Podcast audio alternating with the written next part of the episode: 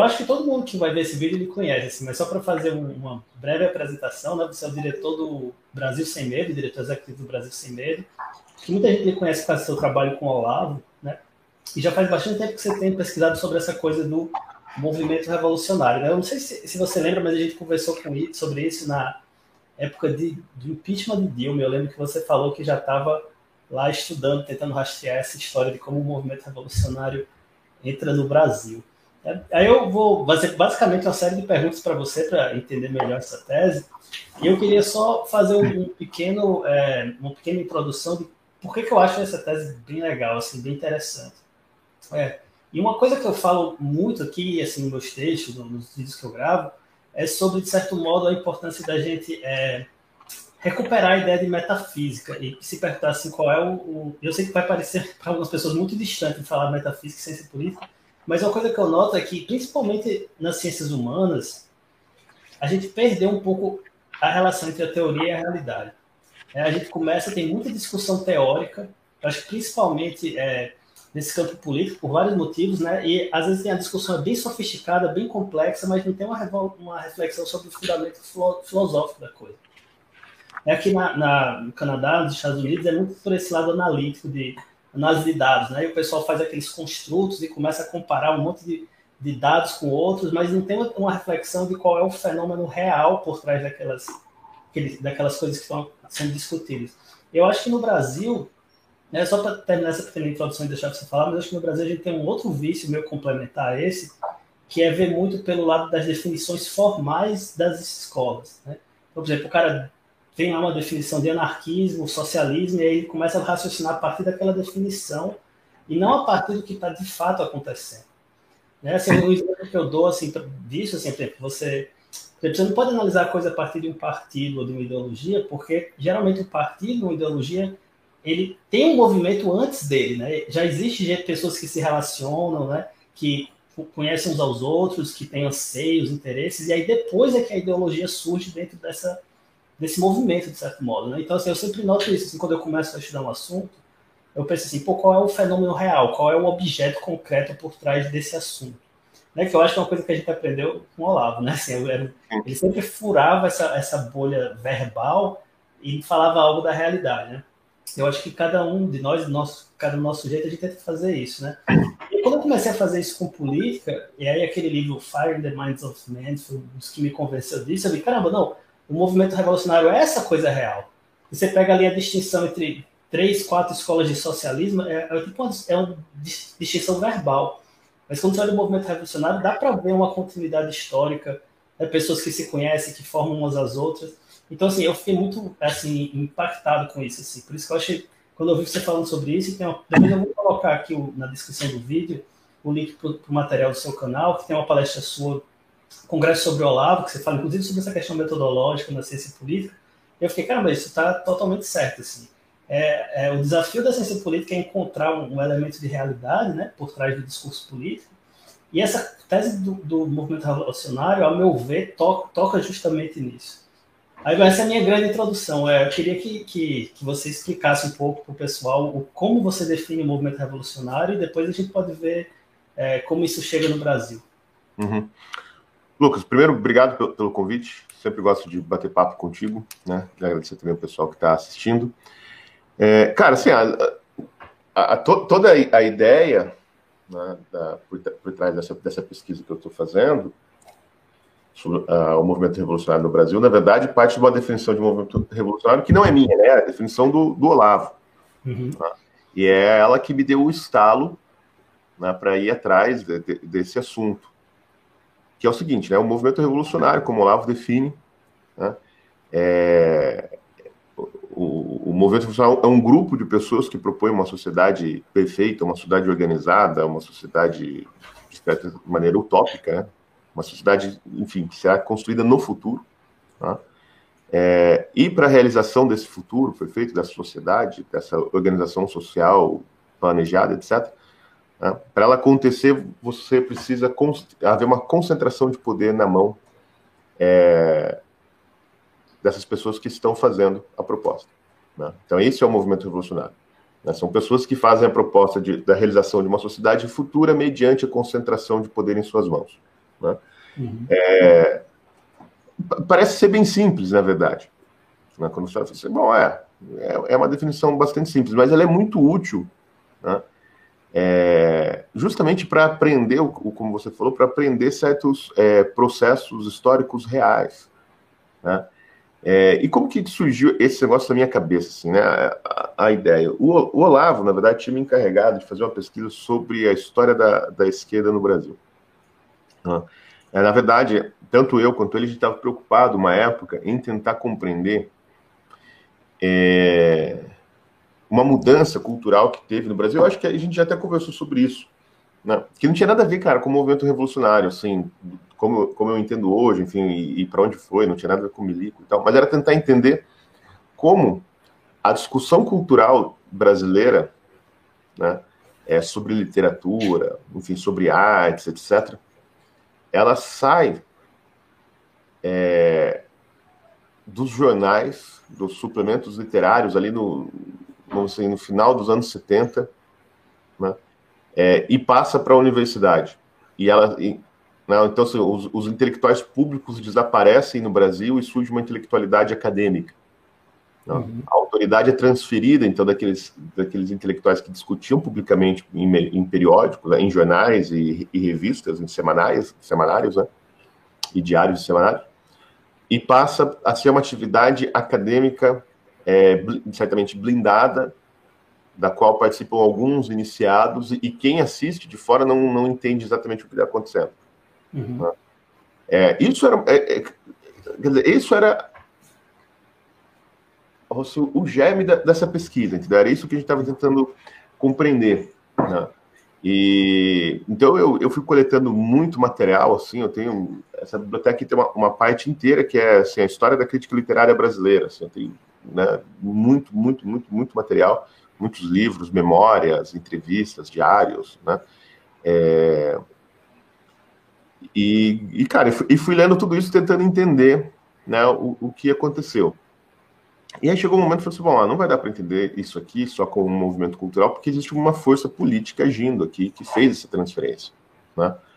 É, é, esse, esse movimento não foi cultural, ele foi político, ou, ou também político. E aí comecei então a falar, então, na verdade, quer saber, vamos dar uma pausa nisso, vamos estudar assim, a, a esquerda no Brasil. Tá? E comecei a estudar a esquerda do Brasil. Então, fomos lá, pesquisei sobre a história do PT, etc. Né? E, e, fui andando, vamos dizer assim, de trás para frente. Tá? Comecei ali no, no, no, governo Dilma e fui tentando entender o PT, o, o, o a esquerda no Brasil de trás para frente. Quando cheguei no, no no, no regime militar, ah, e comecei a pesquisar assim, eu já sabia a história do regime militar, etc. Mas, enfim, daí comecei a, me dedicar mais, ler com mais atenção, colher mais fontes, né? É, verdadeiramente me debruçar sobre as fontes, né? Sobre os livros, etc. Cara, e aí me, me bateu o seguinte problema, né? Que eu, eu comento até nesse vídeo que você falou. Falei, cara, como que eu vou contar a história da esquerda no Brasil né? E aí, quando eu chego no regime militar, eu tenho esse problema, né? Do que para mim era o que eu chamo que é o problema Médici, né? É... Eu falo, como, como que eu vou explicar isso? Ah, porque para mim, assim, eu, né, há pelo menos dois generais ali é, que fazem para mim, que para mim é um governo de esquerda. Né? Quer dizer, quase todo o regime militar, na verdade, hoje eu entendo como, como governo de esquerda, né? porque eles são centralizadores, né? aumentaram de maneira absurda a dívida pública, né? acabaram com o regime federalista, né? e, e, enfim, fizeram o Estado crescer de maneira exorbitante por acima da, da, das liberdades é, civis. Né? Então, começaram um, um controle de, do que se pode pensar ou não. Ou não tá? Então eu via aquilo, cara, e eu falei, porra, é... como que eu vou contar essa história sem, sem entrar nesse meandro, né? Assim, ah, então você tinha um, um governo inimigo do, do movimento comunista, mas que fazia um governo que para mim era um governo de esquerda. Uhum. Eu, assim, eu não posso chamar os generais de esquerdista também, né? Porque isso não é verossimilhante, entendeu? Uhum. Tá? Assim, não, não faz sentido também eu colocar esses caras dentro da história da esquerda como fazendo parte da tradição esquerdista. Embora isso, isso aconteça é, dentro da esquerda com muito é, com muita frequência. Né? Por exemplo, se você pegar hoje, a esquerda é, reconfigurou a, a, a, história e a imagem do Getúlio Vargas. Então, hoje, no, no uhum. Brasil, Getúlio Vargas é uma espécie de proto-Lula. Lula, né? é um precursor do Lula. E né, o pai dos pobres, até o, o próprio é, Marechal Floriano também passou por um processo assim de, de releitura né, é, da, da, sua vida e do, do, e da, do seu governo. Né, o, o, livro do, do, do, Nelson Werneck Sodré, História Militar Brasileira, né, isso é lá nos anos 50, se não me engano, que ele escreve. É, ele já, já quase fala, não, foi o primeiro governo progressista, né, Floriano, pai dos pobres, etc., fez reformas importantes para o movimento social. O que ilustra bem essa dificuldade na ciência política de separar o que é o discurso dentro da ideologia da descrição dos fatos, né? Porque cada ah. movimento político tenta é, melhorar a sua própria imagem, né? Então é como se fosse assim, é, eu digo assim, tipo, cada ideologia é como se fosse um campo de distorção, assim. Exatamente. E dentro, da, dentro deles, eles recontam a história de vários jeitos diferentes para ficarem melhor na, na fita. Exatamente. E aí, e aí entra o ponto que, que, é importante, que é o seguinte. Aí eu falei, bom, não, eu não, não posso contar a história da esquerda Entendeu? É, é, não dá, não vai funcionar. Eu tenho que fazer uma outra coisa. E o que, que, que, é essa outra coisa? Cara, me veio um estalo mesmo. Bom, essa outra coisa é o um movimento revolucionário. É evidente, daí ficou claro para mim ali, assim, bom, que o, o, governo dos militares, de 64 para frente, ou pelo menos de 66 para frente, faz parte do movimento revolucionário. É um governo revolucionário, nesse sentido, né, de que é um governo que tenta criar uma sociedade é inteiramente planejada e perfeita e sem conflitos, né, mediante a concentração de poder na mão do, do, do, dessa elite revolucionária, que no caso era o exército, né, uhum. ou o, o, Supremo Comando da Revolução, né, enfim, seja lá qualquer o órgão né, de reunião dos generais. E falou assim: ah, então, cara, então se eu mudar a chave, não contar mais uma história da esquerda, mas uma história do movimento revolucionário, aí as coisas começam a fazer muito mais sentido. E aí vem o seguinte problema. Né? Por que, que eu abandonei essa ideia de esquerda né, e direita? Que acho que é justamente o que você está falando. Porque, cara, isso, bom, primeiro que direita não existe, né? Direita é, é sempre aquilo que a esquerda diz que é direita. Uhum. Né? A, a, direita, né, ela não se, ela não, não tem uma, não consegue se definir, né? Ela é sempre uma, uma a, a ala, vamos dizer assim, que se opõe ou que, a qual a esquerda se opõe, né? uhum. E mas qual o, o ponto, Lucas? O problema é que, para mim, cara, assim, direita e esquerda não são é, categorias de, de, compreensão da realidade. Não são instrumentos de, de compreensão da realidade, entendeu? Eles são é, modos de manipular a realidade, ou modos de agir né, é, politicamente. Né? Mas eles não são instrumentos heurísticos, não são é, categorias de pensamento, eles não são conceitos científicos. Uhum. Né?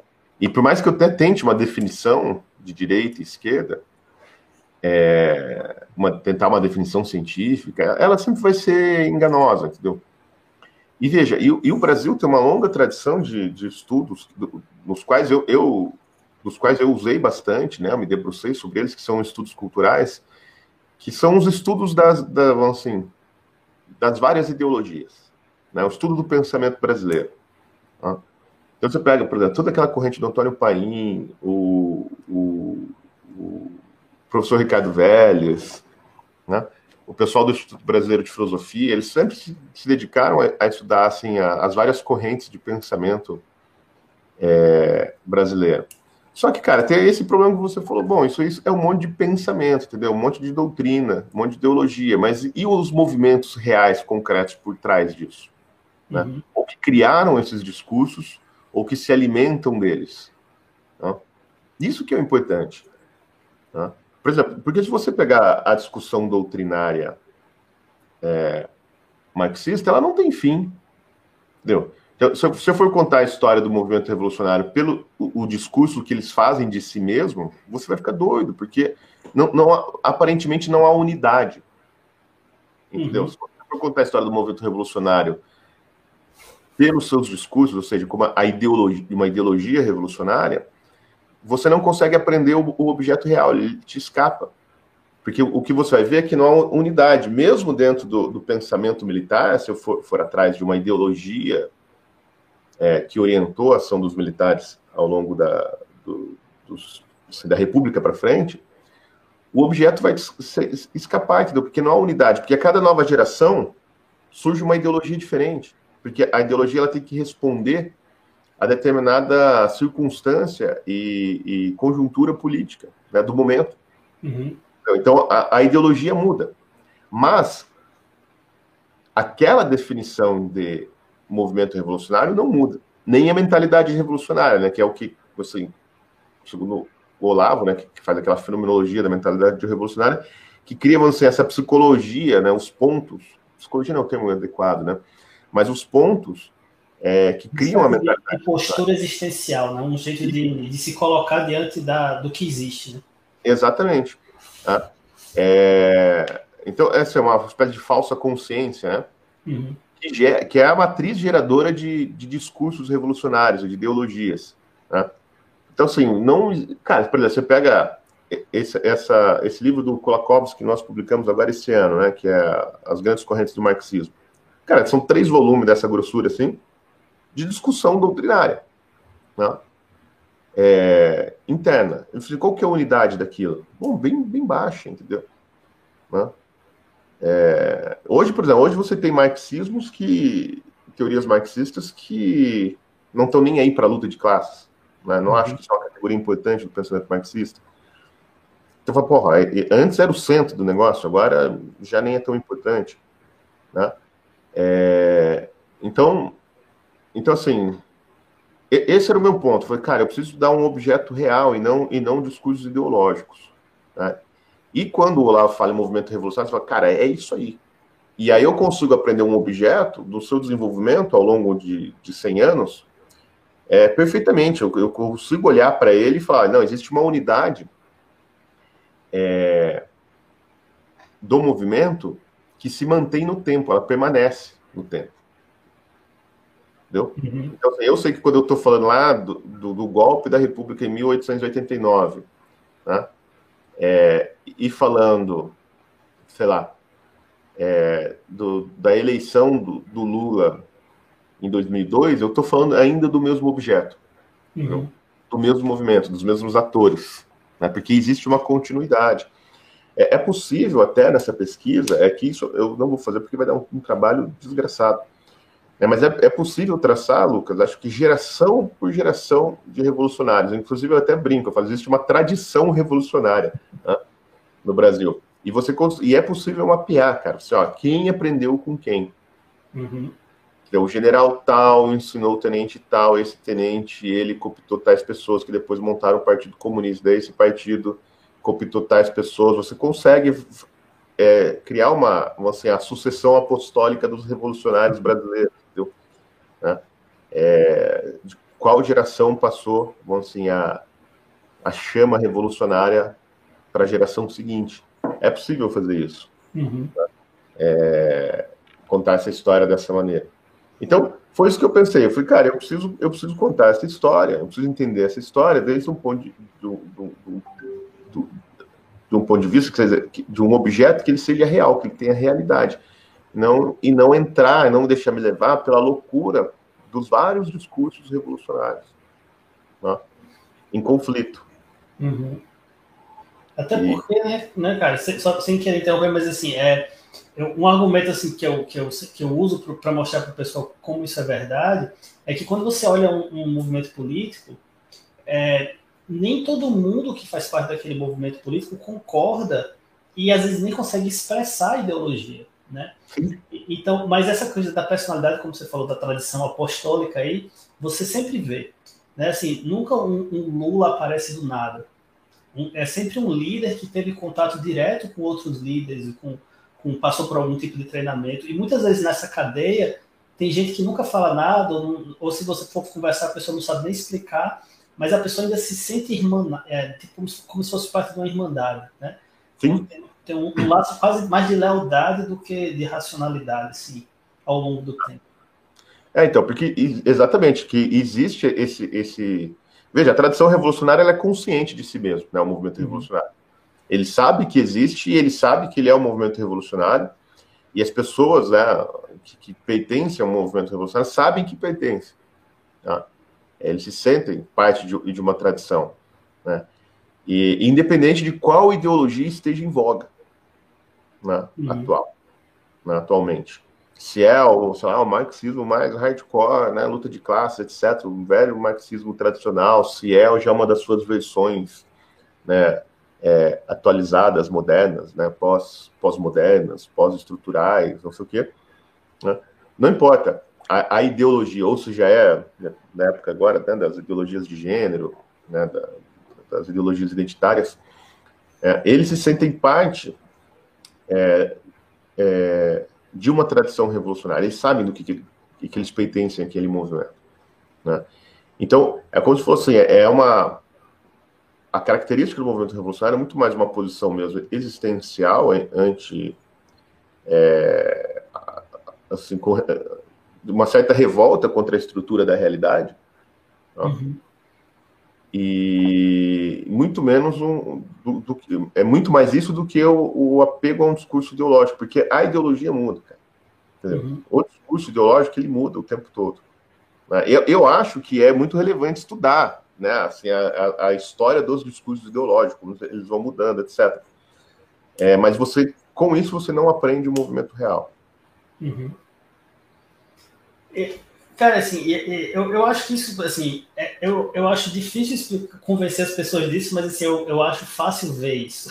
Eu acho até a gente que tem um pouco de, de, de experiência assim, nos últimos anos, de ter visto até esse crescimento dos que às vezes a gente chama de nova direita, né? que, que eu acho um termo útil é, para descrever esse, essa etapa do, de 2013 para uhum. cá. Né? E quando a gente olha, mesmo do lado da direita, a gente também a gente vê essas relações, né? Dá para você traçar assim, ah, esse cara veio dali, veio daquele grupo e tal. Sim. Mas pelo lado negativo, digamos assim, né? No caso da direita, né? É, a história da, da, direita é a história do, do pessoal que foi designado como inimigo naquele momento do, do movimento revolucionário, né? É uma espécie de identificação negativa. Assim, o movimento vai se tendo consciência de si, né? E ele vai apontando os obstáculos, né? Sim. E aí esse obstáculo é a direita. Ah, esse obstáculo sempre vira a direita. Como, como sempre foi, né, cara, dentro, da, dentro do, do movimento comunista, né? Eles sempre, quem eles atacavam, viravam a, a direita. Uhum. Né? Mesmo que fosse um antigo aliado deles. É, a, a transformação de, de, do, do, nazismo num movimento de direita, ou dos fascismos num movimento de direita, assim, classificação, foi uma operação do Stalin. Eles eram aliados, daí quando eles deixaram de ser aliados, né, é, ele criou a Liga Antifascista, né, e, aí, e aí todo mundo passou a ser de direita, entendeu? Uhum. Mas até então era todo mundo, né, todo mundo sabia que, que é, o Mussolini era socialista, que o Hitler era socialista, ninguém discutia isso. Uhum.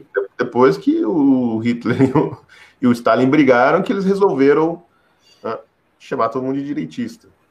Pois é. Inclu inclusive, assim, e aí assim, a gente depois pode, talvez quebrando um pouco a ordem cronológica, mas uma coisa que eu sempre falo é que no, no Brasil, eu acho, especialmente nessa nova direita que surgiu aí nos últimos 20 anos em oposição ao PT, tinha muita gente que vinha das ciências naturais e tal, e aí achava assim, ah, o PT é o pessoal que não tem rigor, é o pessoal de humanas e tal, e, e tinha um pouco um discurso de que se fossem pessoas técnicas, que tinham uma formação é, científica, aí sim a coisa ia dar certo, né?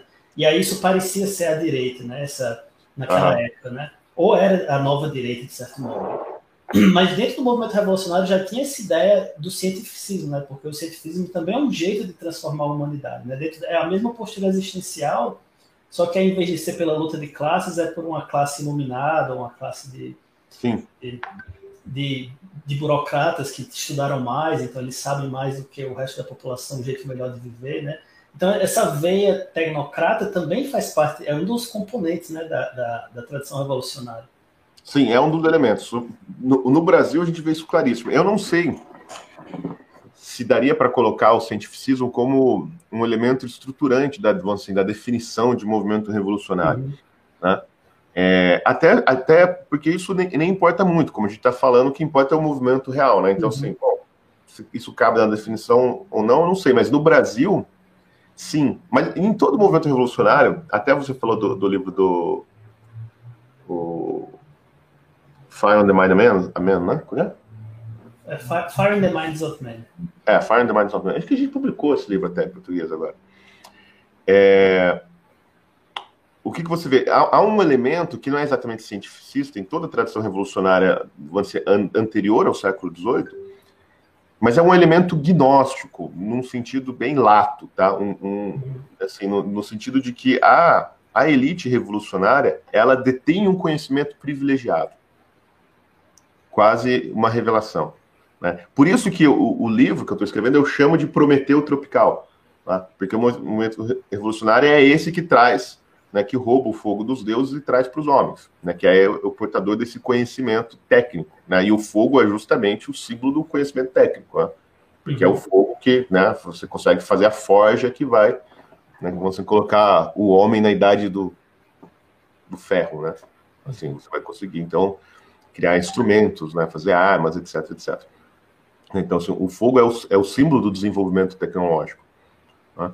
É, então, o movimento revolucionário ele sempre tem essa essa não sei se sempre tem, mas é, é, bem comum ele ter essa, essa característica que é assim, a elite é portadora de um conhecimento é, quase revelado. Então, por exemplo, quando você pega a vertente marxista, isso é bem claro. Né? Os marxistas conhecem né, a, o materialismo histórico, né, ou as leis do desenvolvimento histórico, que é o materialismo dialético, né, e, portanto, né, eles conhecem o desenvolvimento da, da sociedade humana, eles sabem para onde vai, e é pior, eles podem manipulá-lo. Uhum. Tá? Tá? Esse que é o negócio, você consegue, assim, é, a, a elite revolucionária, a vanguarda revolucionária, isso era bem claro no Lenin, né, você consegue, assim, acelerar o processo revolucionário, porque você já sabe para onde vai, então você consegue, né, como você conhece as, as leis de desenvolvimento histórico, você consegue manipulá-las, né, ou manipular a sociedade de certa maneira, né, para que aquilo é, ande mais rápido, né, ou desencadeie o processo revolucionário. No o movimento revolucionário, na sua vertente positivista, ou no Brasil, né, que virou militar, também, cara, é a mesma coisa. Eles detêm esse conhecimento tecnocrático da sociedade, né? O, o, os militares, né, é, é, é, com certa herança né, comtiana eram muito claros a respeito disso. Tá? O país deve ser governado, a sociedade deve ser governada por aqueles que compreendem as leis é, do progresso. Né, e são capazes, então, de criar uma sociedade positiva baseada na, nessas leis do progresso né, e administrar a sociedade. Né? Agora, quando você fala assim, ah, então, você fala assim, ah, então conservadores querem administrar a sociedade e os comunistas querem criar uma sociedade é, sem classes, mas enfim, mas é administrada por um partido. Cara, a ideia de, de gestão né, perfeita a partir de um de uma vanguarda organizada, né, de uma elite intelectual que detém o conhecimento sobre como as sociedades funcionam ou deveriam funcionar né, de maneira perfeita, é a, é a, mesma, entendeu? Você tem a mesma estrutura, tanto dentro do, do movimento positivista, né, que depois virou o movimento militar, quanto dentro do movimento comunista. Né? Uhum é a mesma, assim, há uma analogia de pensamento, embora os conteúdos é, ideológicos propriamente ditos sejam muito diferentes. Uhum. Tá? Mas, assim, é, é, a mentalidade revolucionária em ação. Então, é aquela história, né? Então, é, construir a sociedade perfeita mediante a concentração de poder em suas mãos, mas sempre orientado por um, uma revelação privada, vamos dizer assim. uhum. assim. Porque só essa elite detém o conhecimento, só ele sabe é como conduzir as coisas. Cara, e aí, assim, aí talvez já assim, tentando né, aproximar. E, e, só fazer uma pontezinha. E o cientificismo, especificamente, no Brasil, é... bom, o cientificismo hoje ele é uma praga em todo lugar, mas no Brasil, do, do, do século XIX, cara, era era como, sabe, essa sensação que a gente tem hoje, hoje talvez nem tanto, mas que a gente tinha ali no, em 2008, naquela época, que todo mundo era marxista, mesmo sem saber. Uhum. Uhum. Tá? Então, no, no, no, Brasil, todo mundo era positivista, cara. até 1910, entendeu? de 1880, mais ou menos, até 1910, todo mundo era positivista, todo mundo acreditava na, na, na inevitabilidade do progresso humano mediante a técnica né, e uhum. a ciência. E todo mundo tinha um discurso cientificista, quer dizer, não era científico, né, não era a verdadeira ciência, mas essa visão de que a ciência explica todas as coisas. Né? E, e o marxismo é uma ideologia cientificista, né? e o positivismo também. Uhum. Né? Então, assim, isso era uma praga. Né? É, é, era, um, era um negócio assim, é, é epidêmico, todo mundo acreditava nisso. Uhum. Então, que os cientistas, de alguma maneira, ou quem detém o conhecimento científico, né, que pode planejar os rumos da, da, da, sociedade. E se você pegar no Brasil o que aconteceu com, com a pandemia da Covid, né, eu não sei como que foi no Canadá aí, mas aqui no, no Brasil foi assim, cara. Né? Um, um, discurso cientificista tomou a mídia, né? E assim, a ciência morreu, porque a ciência a, virou um dogma, entendeu? Por isso que eu falo uhum. que é cientificista, né? virou um dogma. É uma crença supersticiosa na, na infabilidade da, dos cientistas. Uhum. É, então, quer dizer, esse, esse resquício ainda existe, né? A gente ainda está porque a, o movimento revolucionário ainda está operando, né? então a mentalidade revolucionária ainda né, é, uma, é, uma, é uma vertente importante né, na, na, na, formação da mentalidade brasileira. Uhum. Não, é, assim, aqui, aqui foi parecido também, assim, a, a influência, e, assim, eu não estudei com nem de longe o mesmo grau de detalhe que você, a história canadense, né, mas tem também, assim, essa mesma, tem uma história revolucionária do Canadá também, né, e veio muito por esse lado é, do cientificismo também. Embora aqui é o que eu tenho a impressão que contamina menos o resto da sociedade. Mas a elite foi, assim, a, a, assim as instituições de elite eram totalmente cientificistas. Por isso que uhum. o Estado canadense é um pouco maior do que os Estados Unidos, né? apesar de ser meio que a mesma matriz né, inglesa, né? teve essa, essa, essa, essa, essa expansão maior do Estado. Mas, assim, é aí é uma pergunta que eu tinha, cara, assim, eu sei que também a gente não tem tanto tempo, mas é, não sei se você tem como fazer um resumo, assim, de, de como foi que isso se projetou até hoje, assim. Porque tá. eu imagino, obviamente, não é todos, não é o cara que é por ser militar, que ele, é, obviamente, é parte do espírito revolucionário. É a Escola Superior de Guerra, é, é, é alguns generais, assim, assim tem, tipo, porque, assim, eu acho que a gente via isso meio claramente até os governos militares, né? E talvez eu acho que, pelo menos no nível do discurso público, você pode me corrigir se a minha leitura está errada, mas eu, eu acho que é quase como se a sociedade brasileira meio que se esqueceu do exército como um fator político forte nos uhum. últimos 20 anos. Mas aí eles foram né, crescendo na mídia e, e, e, cada vez assumindo o protagonismo nos últimos anos, né, principalmente durante o governo é. Bolsonaro. Não, então, de fato, você vê esse movimento aí? De fato, eles desapareceram né, depois de 88, né, teve aquela famosa volta para os quartéis, e eles se ressurgiram politicamente é, com. Quer dizer, eles já, já, ressurgiram ali com o impeachment da Dilma, né, já tinha muito. Porque. É, quando, quando, quando, eles ressurgiram no debate público, né, foi quando a Dilma criou a Comissão da Verdade. Uhum. E aí os militares começaram a responder publicamente né, uma série de ataques, etc. Então, eles voltaram para a mídia, mas não, é, não exatamente com relevância política, né? É, começou a ter uma discussão. Mas quando que eles voltam exatamente para a política é com os dois tweets do, do general Vilas Boas, em, em 2018, quando da época que estava sendo votado o habeas corpus do Lula. Uhum. Que é aquele tweet que na, na na, no imaginário militar foi o que foi uma, né, o que evitou o Lula de ser solto naquela época. Né? Uhum. E, e, soou para a sociedade brasileira como um, um, uma ameaça né, das Forças Armadas em cima do sistema jurídico do, do, do STF. Né, depois o, o Vila Lobos, no, no, livro dele lá, de memórias dele com o Celso Castro, ele, o Vila Lobos, ó, Vilas Boas, ele até diz que não foi uma ameaça, foi um alerta sei exatamente a diferença que ele põe nisso. Mas, né? é, então, eles voltaram ali, né, até a, uma, uma importância aos olhos do, do público, assim, né, é, e apitar as coisas no, é, de fato da política. E depois, quando a Dilma cai, você tem o, o governo do Temer, né?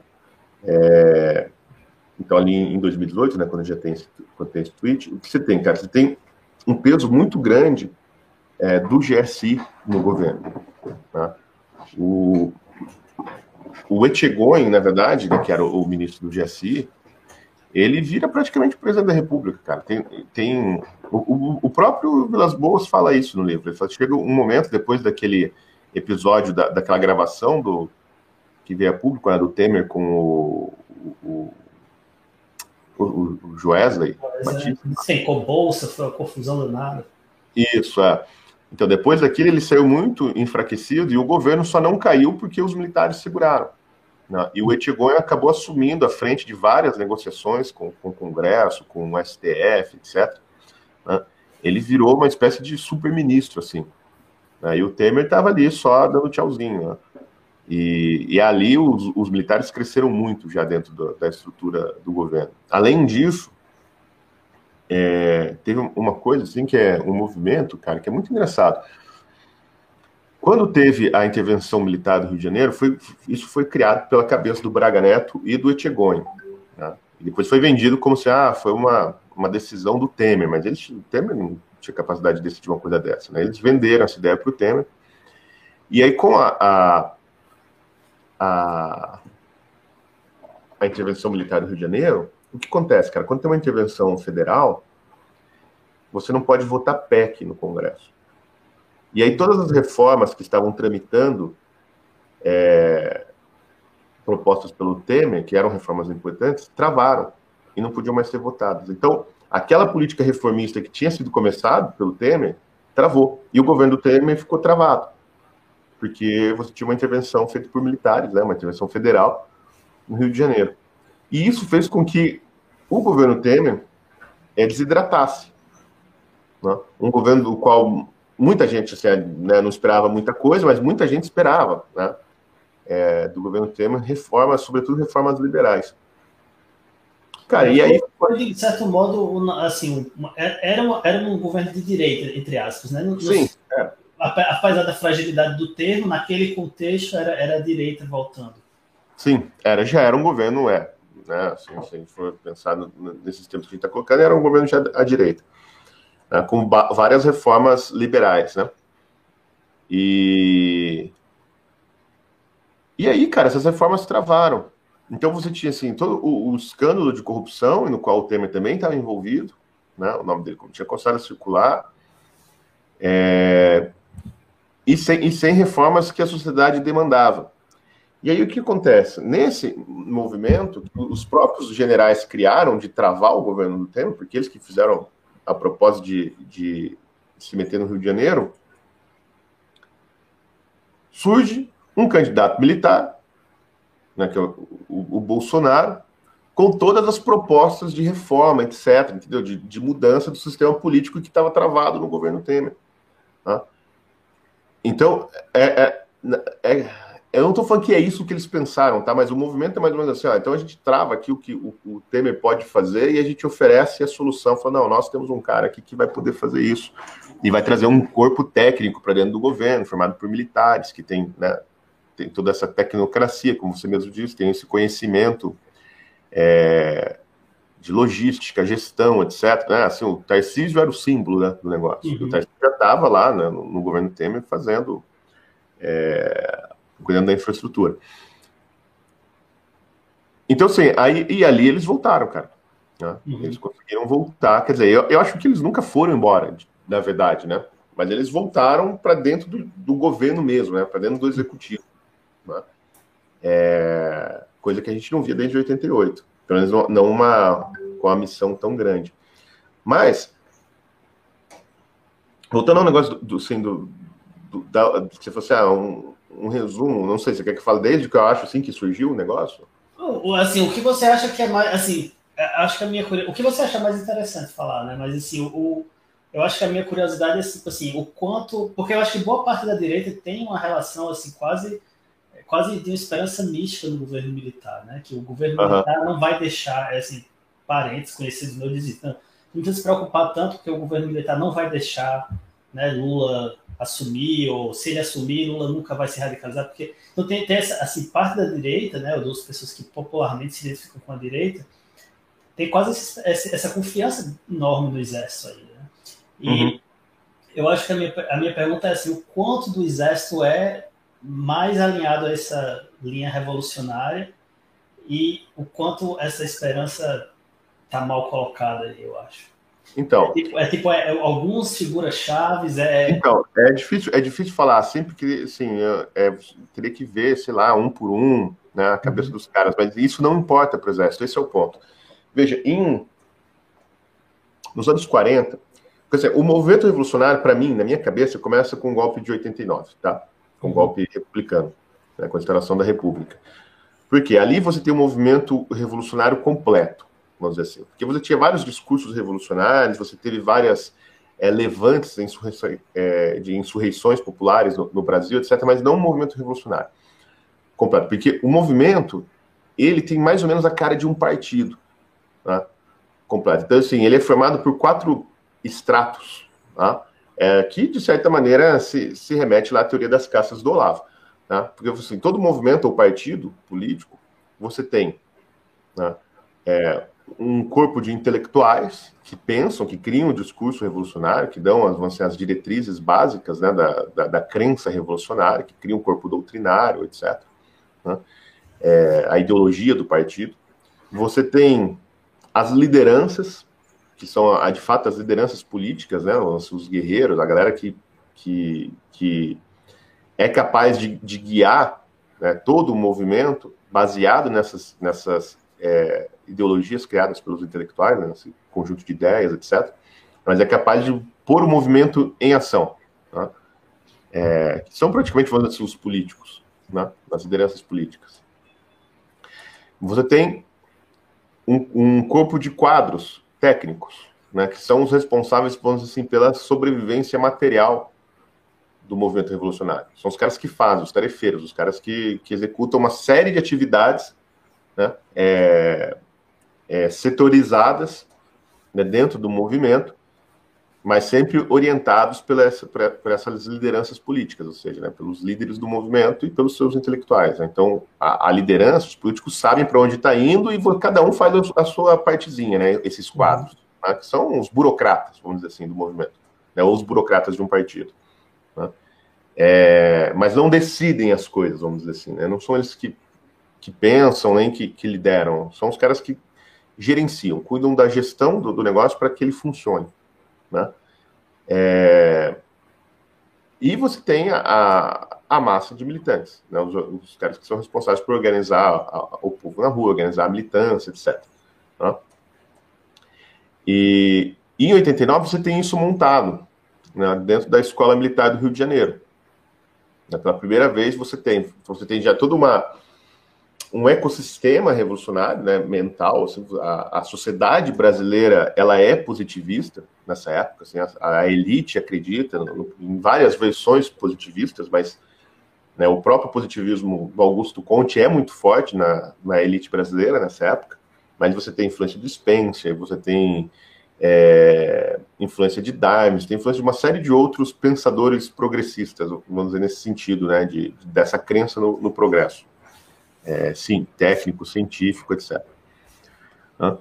Então você tem ali um caldo cultural né, propício para o movimento revolucionário surgir. Mas quando essa mentalidade entra dentro da escola militar, né, na Praia Vermelha, do Rio de Janeiro, que é a de formação de cadetes, ali você tem tudo. Você tem os intelectuais, como Benjamin Constant, por exemplo, né, que era um professor, um, um, um, um coronel do Exército, né, positivista, assim, de formação mesmo, comtiano, que ficava lá ensinando positivismo puro. Né?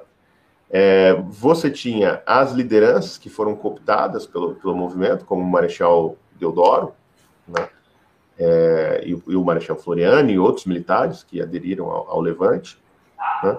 Você tinha todo um corpo de, de técnicos, né, de engenheiros, burocratas, que eram os, são os egressos, os formados né, do, pela, pela escola é, pela Escola Militar do Rio de Janeiro, né, o próprio corpo técnico dos militares, e os cadetes, né, por fim, que, que era quem organizou a bagunça toda, né, que era quem fez de fato o, levante, né, que é a militância.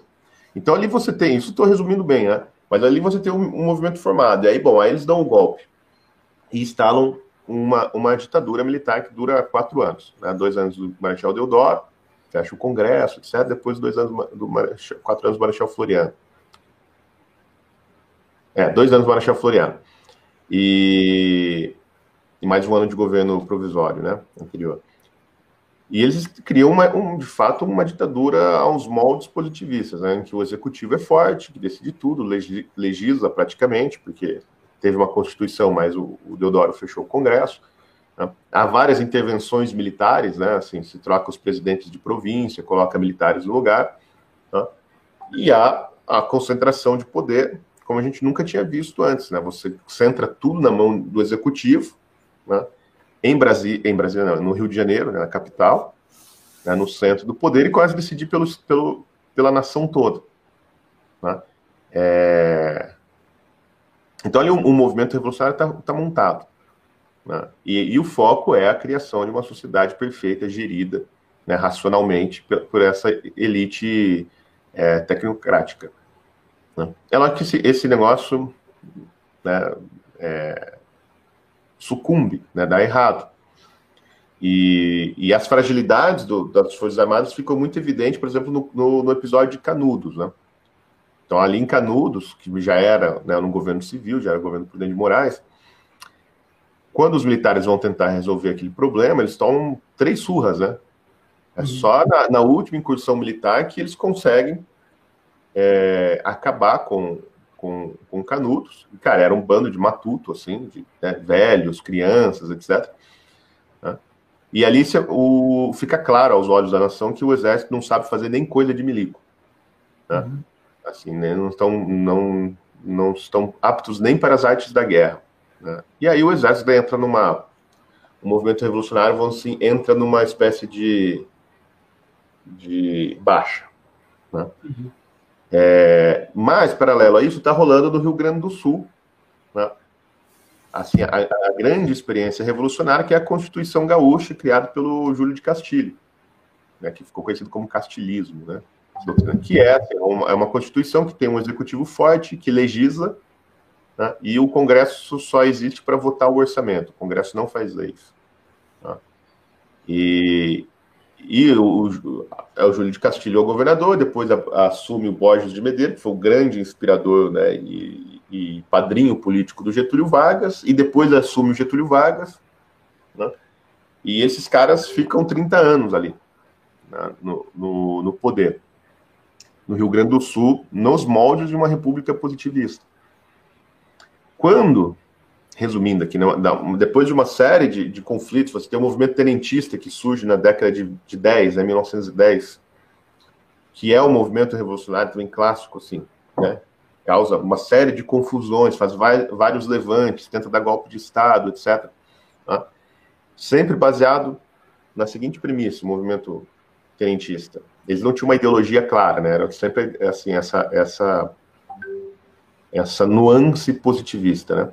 Mas a ideia deles, assim, ó, o, o, o Estado é todo ferrado por uma elite de civis corruptas, né, por uma oligarquia, né, e essa oligarquia atrapalha o desenvolvimento do país. Então a gente precisa colocar lá os nossos caras, que são técnicos, né, engenheiros, etc., que esses sim sabem como desenvolver uma nação. Né, então a gente precisa trocar a oligarquia política e colocar militares no lugar deles. Esse era o movimento tenentista. O ápice do movimento tenentista é 30, com a Revolução de 30, que é um golpe de Estado também, né? Todo mundo chama de revolução, assim, ah, não, foi um movimento de 30, né? Aliança Liberal e tal, mas foi um golpe militar. Né? Getúlio só conseguiu fazer porque tinha apoio é, militar. E olha só, em 30, quem foi convidado para dirigir as tropas da Aliança Liberal foi o Carlos Prestes tá? que ele já era um grande tenente conhecido por conta da coluna Prestes, etc., e ele estava exilado na Bolívia, se não me engano, na época, ou no Uruguai. Aí ele se nega, porque ele já está sendo doutrinado é, pelo Partido Comunista, que tinha sido fundado em 22 no Brasil, né, que é a outra, assim, é a outra cabeça da, da hidra revolucionária no Brasil. Então, o Carlos Prestes já, já era assim, comunista. Ele fala: não, eu não vou liderar esse movimento. E aí assume o Góes Monteiro, que vira o comandante das forças revolucionárias. Né? E o Carlos Prestes vem depois, em 35, né, tentar fazer dar um golpe comunista. Ele já vem com ele, ele já vem comunista, né? Ele já é, é o grande nome do Partido Comunista, né, lutando contra né, o Estado Novo, né, o movimento revolucionário militar. Mas de onde ele veio? Ele veio de dentro das hostes do tenentismo. Ele foi formado. Né?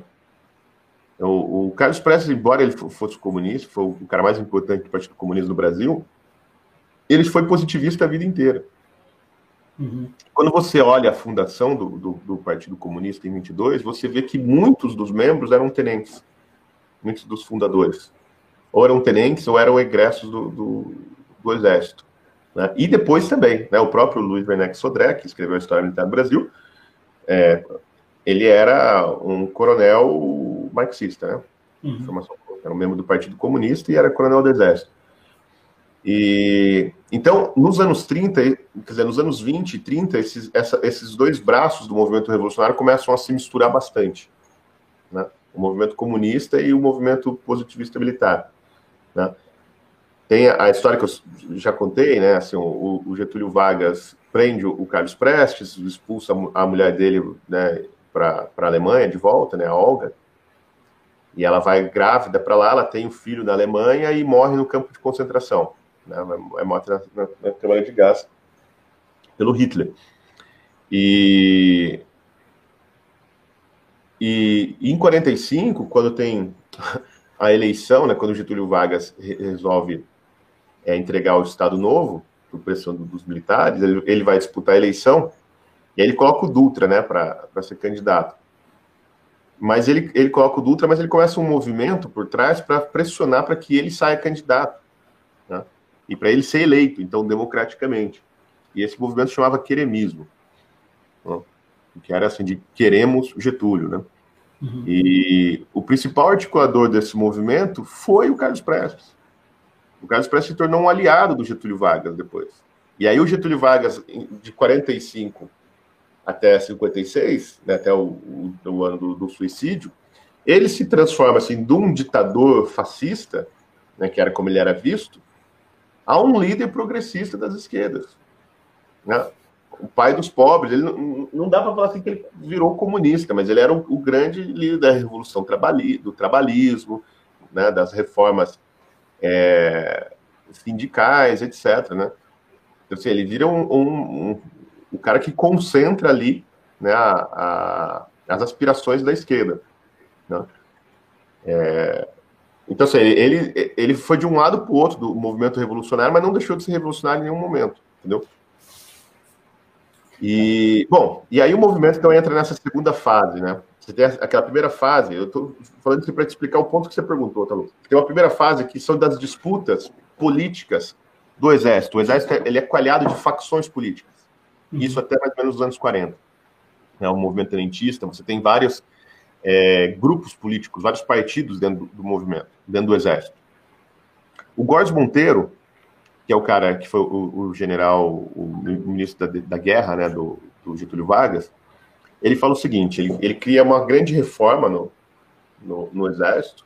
É mais ou menos nessa época que é criada a AMAN, se não me engano, a AMAN é de 46, que é a, Academia Militar da, das Agulhas Negras, né? Ele fala assim: ah, é preciso, a frase dele é emblemática, ele fala: é preciso acabar com a política dentro do Exército e criar a política do Exército. E aqui é a chave de tudo, cara. E ali o movimento revolucionário ele parte para uma nova fase, né? Um movimento no, na sua vertente militar, tá? Eu não vou tratar aqui do, do comunista. É, que é o que começa a ser criada a doutrina de ação política do Exército como instituição e não mais de generais soltos, entendeu? Então, assim, ele, ele, ele impõe a hierarquia, o peso da hierarquia, né, o Exército, porque até então você tinha muitas rebeliões, muitos uhum. motins, né? Então ele impõe o peso da, da, da hierarquia no Exército fala assim, ó, o Exército vai agir politicamente sim, mas como exército, a instituição agora, é um movimento de cúpula. Né? Vamos acabar com, com o facciosismo né, dentro da, da instituição.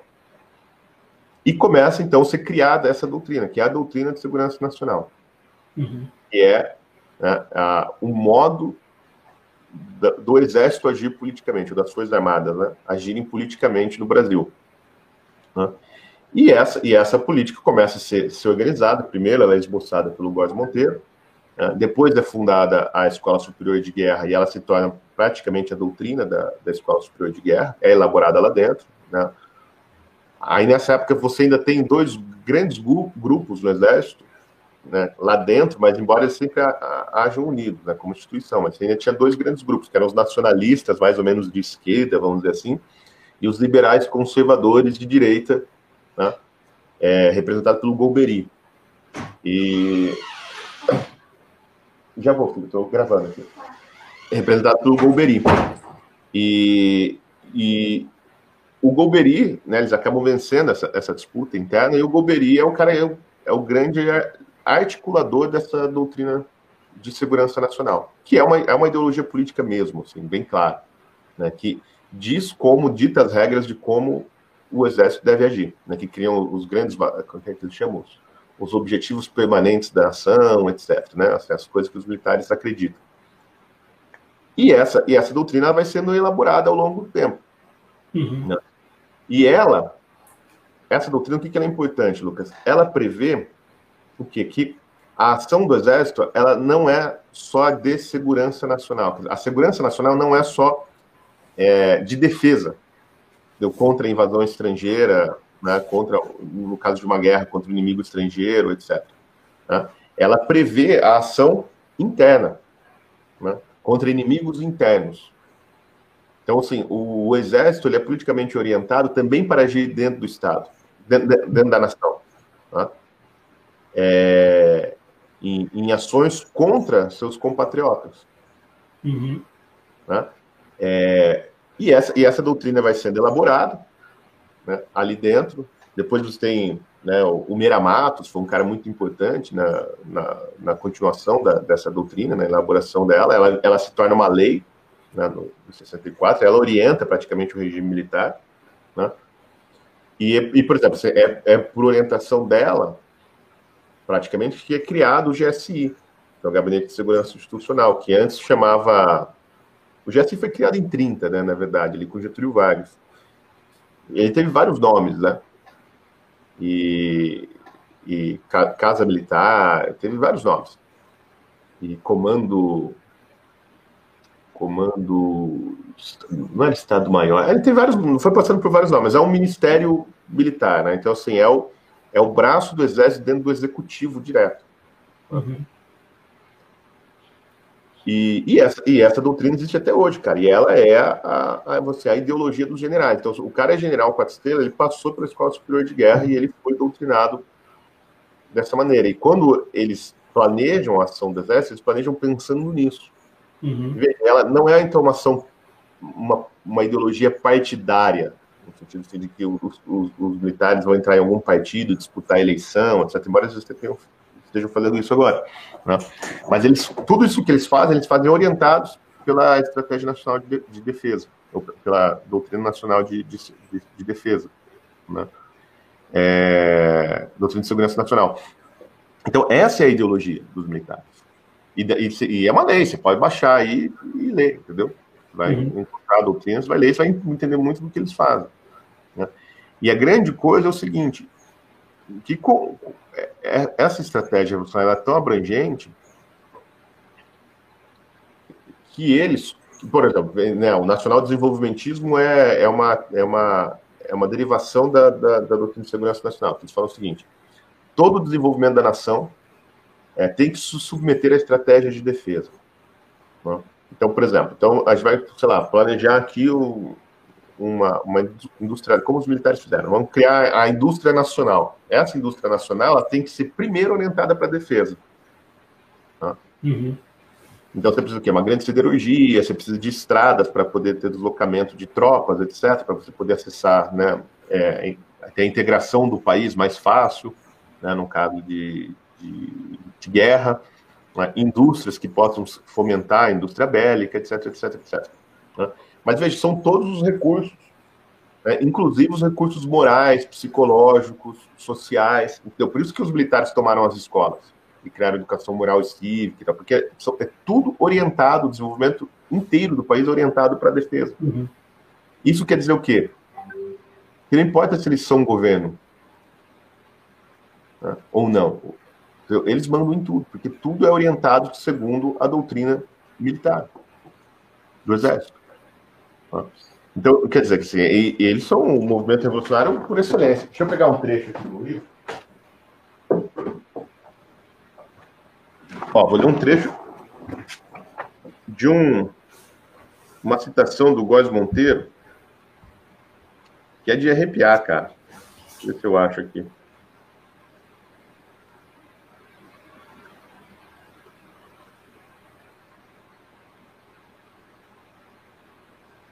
E...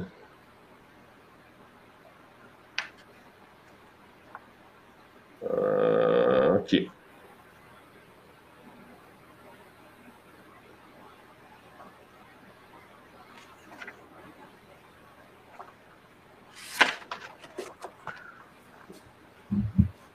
Sempre achei. Não.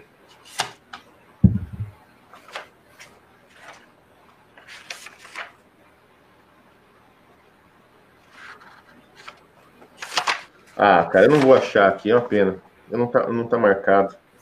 Qualquer coisa a gente coloca depois na, na, na descrição do vídeo. Cara, eu, eu sei que o seu tempo está acabando, que você tem um compromisso. Sem, sem, se você não encontrar, só, só para já ir adiantando a última pergunta, para se der tempo você fazer um comentáriozinho. Aqui, ó. ó, ó então. aqui. ó. O Góes Monteiro está falando, né, que ele escreveu um livro que é A Missão Política do Exército. E ele está falando do problema da defesa nacional, né? Aí ele fala assim: ah, a luta de classes é hoje em dia o expediente mais seguro e hábil para enfraquecer a nação, ativá-la à mercê de golpes do imperialismo, tanto político e moral como econômico e material. Aí, aí ele vai falar da importância do exército, né? O exército é um órgão essencialmente político. E a ele interessa fundamentalmente sobre todos os aspectos a política verdadeiramente nacional, de que emanam até certo ponto a doutrina e, a, potencial de guerra. A política geral, a política econômica, a política industrial e agrícola, o sistema de comunicação, a política internacional, todos os ramos de atividade, de produção e de existência coletiva, inclusive a instrução e a educação do povo, o regime político-social, tudo, enfim, afeta a política militar do país. Sendo o exército um instrumento essencialmente político, a consciência coletiva deve se criar no sentido de se fazer a política do exército e não a política no exército.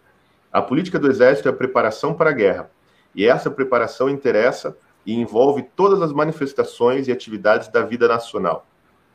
No campo material, no que se refere à economia, à produção, aos recursos da natureza, e no campo moral, sobretudo no que concerne à educação do povo e a formação de uma mentalidade que sobreponha a tudo os interesses da pátria. Isso aí, cara. Pois é, não dá para ser mais clara a ideia de uma, de uma, de uma elite revolucionária. Né? Pois é, entendeu? Assim, então é uma concepção total de sociedade imposta de cima para baixo por meio da força. Pois é, cara. Assim, aí isso leva, leva a outra pergunta que podia ser, podia ser, a gente podia passar outra hora falando sobre isso, mas eu acho que já está na sua hora do seu compromisso. E só para só concluir, assim, o resumo da história é que os conservadores brasileiros foram ingênuos em, em depositar tanta esperança no exército, né?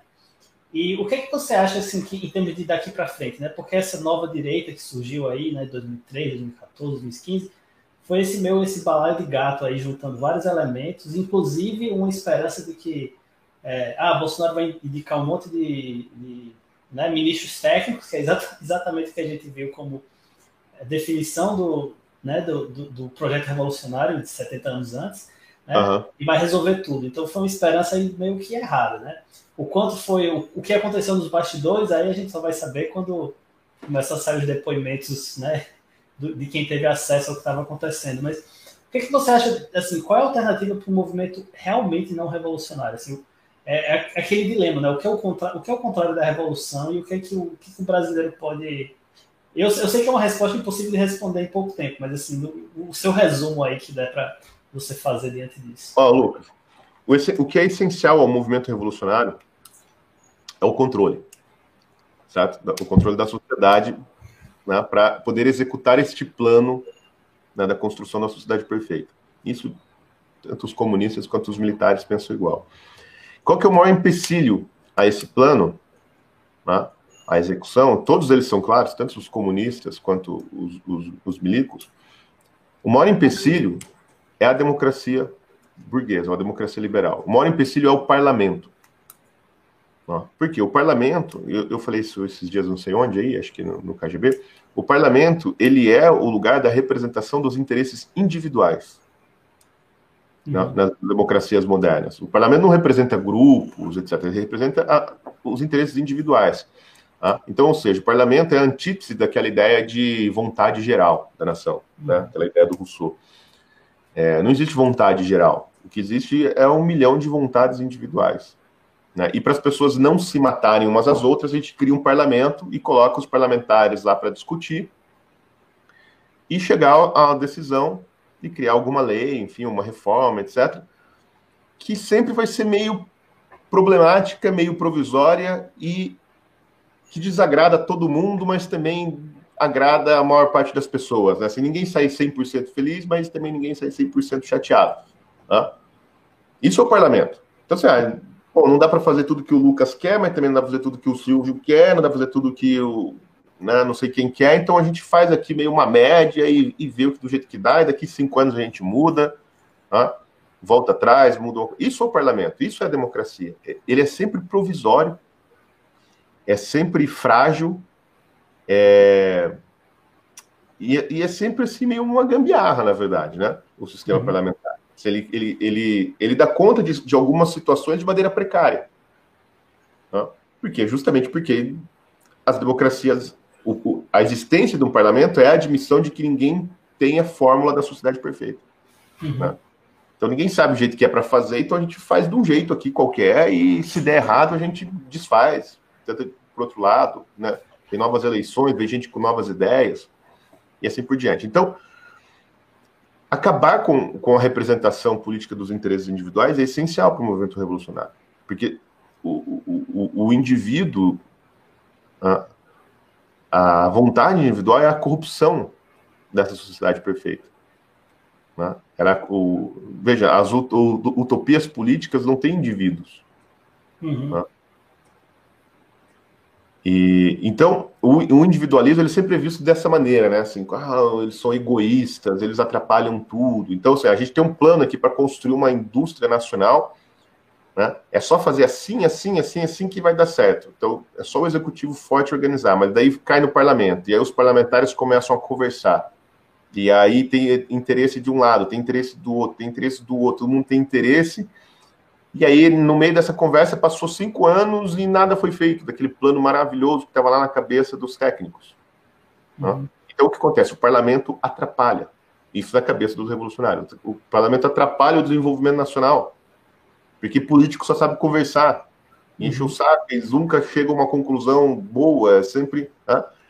Então, esse é o ponto. Então, o movimento revolucionário sempre vai tentar passar por cima do parlamento. Né? A primeira coisa que o Marechal Deodoro fez quando ele não viu que não estava conseguindo governar foi fechar o Congresso. Tá? Aí depois os militares fizeram. Aí o Lula comprou o Congresso inteiro com o mensalão. Depois a Dilma comprou com o petrolão. Tá? E agora o que está acontecendo? Tá? Essa nova vertente, vamos dizer assim, do movimento revolucionário, essa outra cabeça que surgiu, que não é dos comunistas e também não é dos militares, que é o STF, que é o ativismo judicial, que eu acho que é uma terceira força que surge aí, que o STF ele não pode ser lido como uma instituição instrumentalizada, como, por exemplo, nos anos 50, até os anos 60, 70, se entendia os militares como uma espécie assim de é, função da classe média, né? ou expressão de classe. Né? O exército, na verdade, não era uma. Ele não tinha interesses próprios, ele era sempre como, visto como um aparelho de Estado usado pela burguesia ou pela classe média, uhum. etc.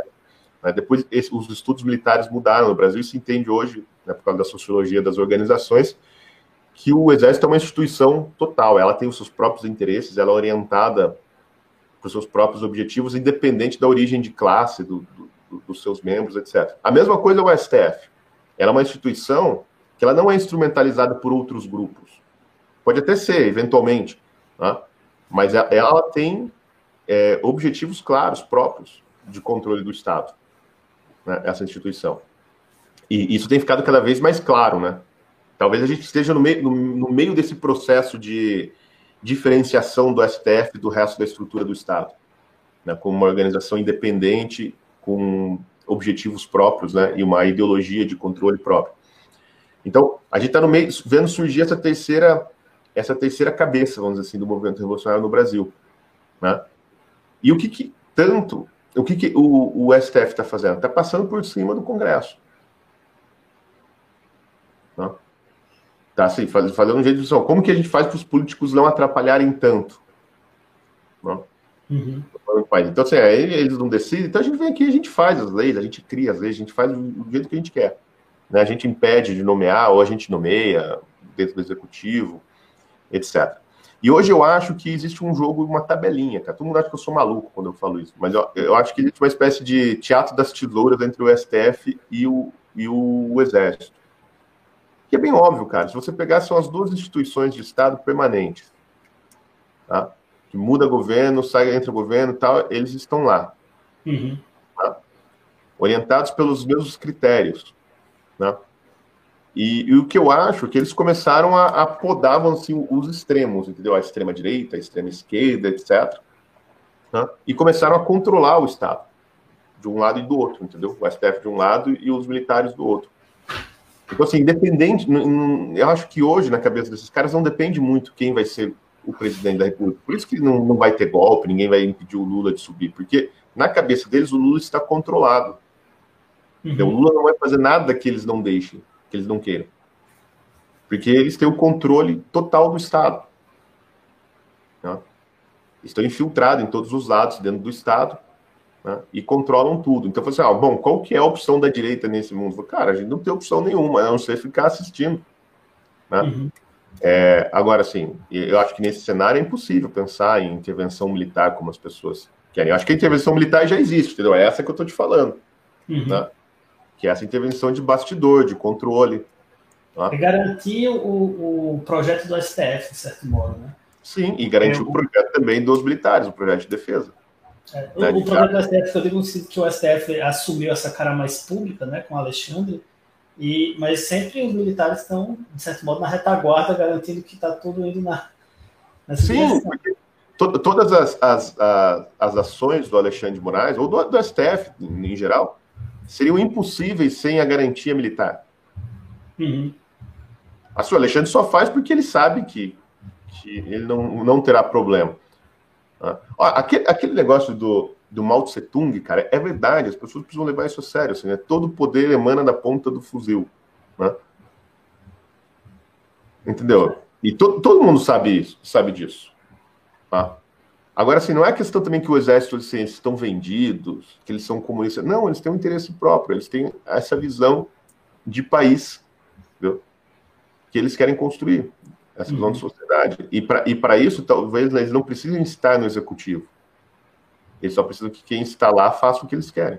Uhum. Né? Então, assim, o, o, resumo da história é que, o, é que o, conservadorismo no sentido, né, não dessa coisa assim meio... Porque algumas pessoas vão achar que ah, o Islã é conservador porque é o pessoal que não, né, não, não, se, não, faz bagunça, não sei o que, se conserva. É nesse sentido que o pessoal. É, são disciplinados. São disciplinados, né? Mas assim, o, o conservadorismo no sentido de oposição à mentalidade revolucionária, acreditar que a própria sociedade, as próprias pessoas devem se gerir, está meio que exilado do cenário atual. Né? O resumo, o resumo triste é isso, é um período de reconstrução, talvez, um período. É, eu, eu acho que o, movimento conservador apostar numa aliança com militares, eu acho, eu acho besteira. Isso foi feito em 2018 e deu no quê? Não deu em nada. Uhum. Né? Dizer, os, os, militares limaram os conservadores do governo, né? trouxeram um centrão para dentro e, e, entregaram o governo agora na mão do, dos comunistas. Né? Então, assim, é uma, é uma, é uma aliança que, óbvio que não vai, que vai dar errado, porque, porque, bom, cara, é um movimento revolucionário, né? Uhum.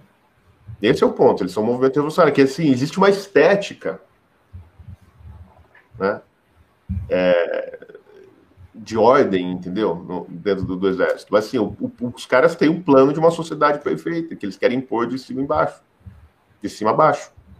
Né? Então, assim, eu não vejo o futuro para o movimento conservador uma aliança com, com, com o exército. O exército tem que ser tratado como uma instituição de Estado, de fato. Né? E, e, sei lá, num eventual futuro governo né, conservador, se a gente conseguir fazer isso de novo nos próximos, sei lá, 30 anos, é preciso fazer uma reforma mesmo no, no Estado, na, é, no, nas Forças Armadas, e submetê-las, de fato, a, a aos civis. Né? Uhum. Que é um problema, eu não tenho a menor ideia de como se faz, faz isso. Né? Tem algumas, posso ter, ter algumas ideias, mas assim, não é um, nada simples fazer um negócio desse. E, e por outro lado, você ainda tem o um movimento revolucionário, né? o comunista, né? Você ainda tem a uhum. esquerda querendo fazer, né, transformar o Brasil numa Venezuela. Né? Então, assim, o, o, que eu acho é o seguinte, que não, não vai ter a ditadura chechelenta do Lula, né?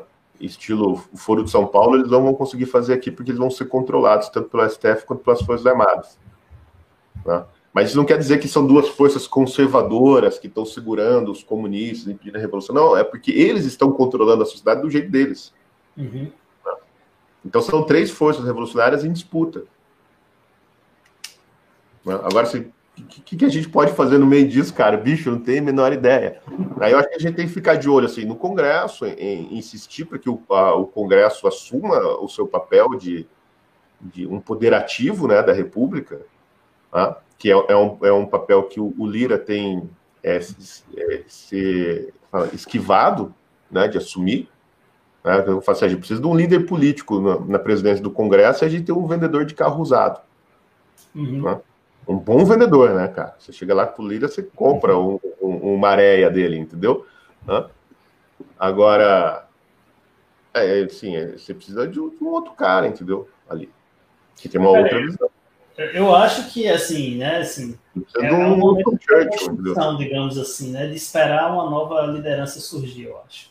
Ah, então, o que eu acho, Lucas, agora é um, é um, é um momento, cara, de todo mundo voltar para casa, velho. Se, na verdade, a direita, né, é, desembarcar da política, voltar aquilo que a gente estava fazendo antes de 2013, né, que era assim, cara, criar think tanks, né, editoras, voltar a estudar, cara, voltar a tentar compreender a, a situação brasileira, formar gente, criar massa crítica e, e ver se, se disso sai né, alguma liderança política. Né? Algum dia capaz de liderar um, um, um movimento político. Né? Mas é, eu, hoje eu não vejo. Né? Nenhuma, eu concordo, assim, eu, eu queria falar assim, queria lhe chamei justamente por isso, porque apesar de ser uma visão assim, o pessoal, eu vejo o pessoal criticando, né? Ah, você está sendo muito negativo, você não está sendo patriota, né? Porque você tem que acreditar. Eu fico, não, cara, não é isso. Você primeiro é a verdade, né? A, a, tem que sempre começar com a verdade. Tem que tentar descrever mais claramente o possível o que está acontecendo. Não é com discurso de empolgação, de animação, de ah, tem que estar todo mundo junto. Não, não é isso assim. A, a verdade, me parece, é essa. Né? Então a gente Sim. tem que começar aceitando a realidade, fazer a descrição mais real possível das coisas, né? Que eu acho que é o que você está fazendo é justamente isso, é descrevendo o melhor possível o cenário objetivo. E se não tem um caminho político claro a partir dessa decisão, é porque não é o momento político, né? É o momento de fazer outras coisas, né? Se fortalecer, estudar, se preparar e esperar, né? É, política é meio contexto, né? É, é as circunstâncias, né? E as Sim. circunstâncias agora é dessas três cabeças de hidras aí estrangulando o espaço público. É, é, é justamente é, é como eu vejo. É, eu acho que assim, não, não, não, não vejo um, uma saída política para a direita. Não é? Acho que agora, bom, agora ela tem algum espaço aí no parlamento, vai continuar falando, tá? A gente cresceu mesmo, né? De, uhum. de fato, né? O movimento conservador, né? Tem um, um, papel, mas eu não acho que seja um papel relevante na condução das coisas, entendeu? Né? Vai ser sempre um papel reativo, a gente vai sempre ficar dando cotovelada ali, né? reagindo a, a, a, ao que o movimento revolucionário está fazendo, né? É... Mas eu acho que a gente tem que discutir, porque o, o, o que eu acredito é o seguinte, Lucas, o, o, o arcabouço institucional criado em 88 já, foi, já explodiu, foi para o pau. Né? É, em todos os âmbitos. Né? Assim, político, econômico, é, fiscal, sobretudo. Né? Tudo já foi destruído, a Constituição. Né? Então, assim, a, a gente já está num, num, teatro, e eu acho que vai chegar um ponto em que isso vai cair. Entendeu? E um, um novo marco é, institucional vai ter que ser criado, o país vai ter que ser refundado. Eu não sei se isso vai ser daqui 5 anos, vai ser daqui 20 anos, eu não sei. Mas é, para mim é óbvio que a, aquilo que foi criado em 88 já apodreceu e caiu. Sim, já está desmontando. Né? Uma hora ele vai cair. Né? E a direita precisa estar atenta a isso e saber o que, que vai pôr no lugar. Entendeu? Ela tem que estar. Tá, eu acho que assim, os conservadores já têm que estar discutindo isso. Assim, cara, que que, como que nós vamos substituir o Estado brasileiro? Vamos substituir pelo quê? Né? Exatamente. E eu acho que essa é a discussão, sei lá, da direita para os próximos 10 anos. Assim, ah, esse Estado acabou, apodreceu, não tem, não tem mais como consertar, não adianta trocar os ministros do STF. A instituição STF é feita para controle político da, da nação, do Estado. Entendeu? Então, não adianta colocar outras pessoas lá.